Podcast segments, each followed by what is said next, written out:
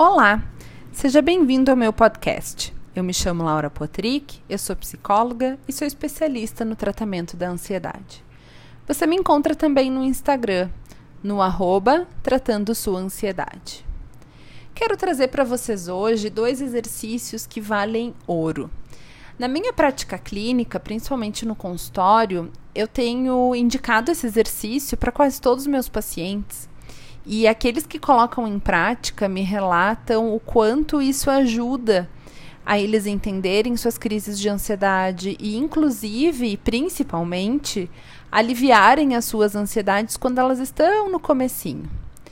Então, são dois exercícios. Pegue papel e caneta e anote aí o que eu tenho para te sugerir.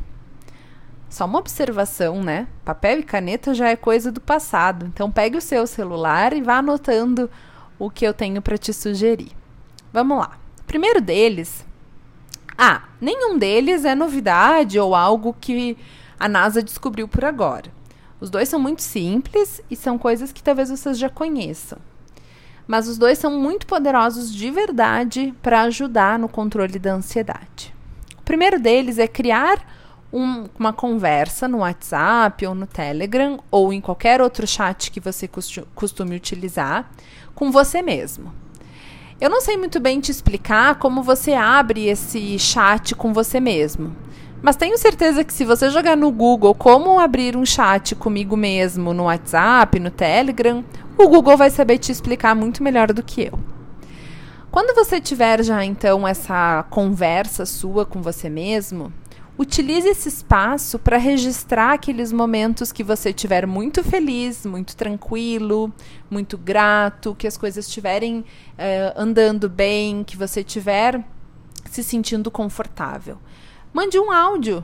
Eu acho que no mundo que a gente vive hoje, né, de tantos afazeres e de tanta correria, nem todo mundo consegue parar para escrever uma mensagem.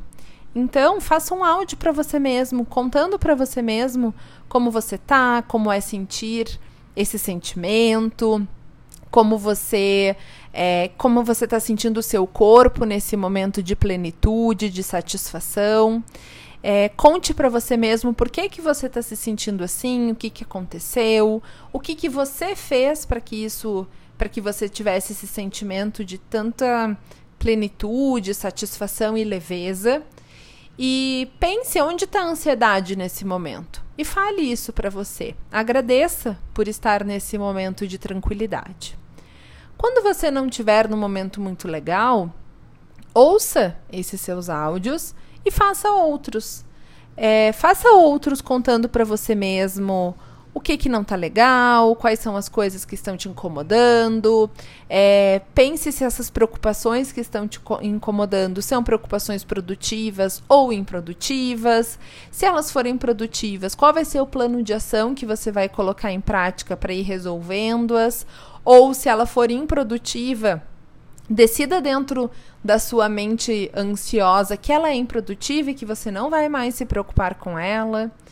É, então, registre também esses momentos que você vai estar tá mais ansioso, mais desconfortável, não tão pleno. E aí você vai ter aí um registro para você mesmo, onde você não precisa mostrar para ninguém, não precisa encaminhar para ninguém.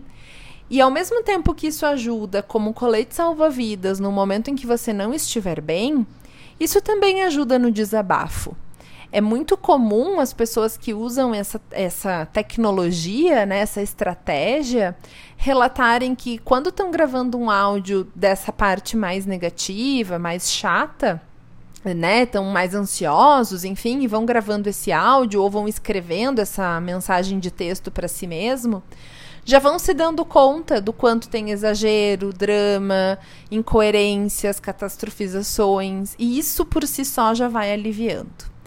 É, além disso, você consegue ter mais clareza das coisas. E a clareza é tão importante para a ansiedade. Quando a gente consegue ver as coisas de uma maneira mais clara, é, a gente consegue tomar decisões mais claras também e se relacionar com as pessoas de maneira melhor. Então, essa é a primeira dica, a primeira sugestão de estratégia para ajudar você a lidar com a sua ansiedade sem precisar ter outra pessoa te ouvindo, ter outra pessoa te ajudando nesse momento. Porque às vezes a gente não tem ninguém mesmo e às vezes a gente não quer a ajuda de ninguém. A estratégia número dois é também uma estratégia que quem me acompanha no Instagram já ouviu falar dela várias vezes e quem é meu paciente também já está careca de ouvir essa estratégia, que é a do diário. É, tenha um diário onde você possa todos os dias anotar como foi seu dia, o que você é grato naquele dia, quais foram as coisas boas, as coisas ruins, é, quais foram as coisas que você conseguiu resolver, aquelas que ainda estão trancadas, né? Mas principalmente anota os seus pensamentos daquele dia, a emoção que você sentiu naquele dia, ou as emoções daquele dia e como você passou por isso. É, o diário ele é normalmente escrito, mas também pode ser falado. Pode ser no papel, pode ser num aplicativo. Existem vários aplicativos de diário. Por último, agora eu estou utilizando um que se chama Day One. Dia 1, um, né? O um dia em inglês. E hum, é bem legal esse aplicativo. Tem a versão gratuita, que é mais simples, e aí, claro, a versão paga tem mais recursos, né? Mas a versão gratuita já é o suficiente. É, e também, os pacientes têm relatado muito que quando registram no diário, dá muita clareza para eles de o quanto aquilo é algo a ser avançado, o quanto aquilo é algo de ser resolvido, é, o quanto as suas uh, preocupações são improdutivas, né? E muitas vezes sozinhos já vão se dando conta dos próximos passos, enfim. Então, é, são duas dicas que quase que valem uma só, né? Porque você pode fazer o seu diário no seu WhatsApp mesmo.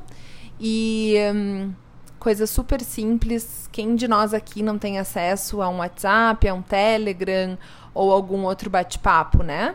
E quem aqui não passa o dia inteiro com o telefone próximo?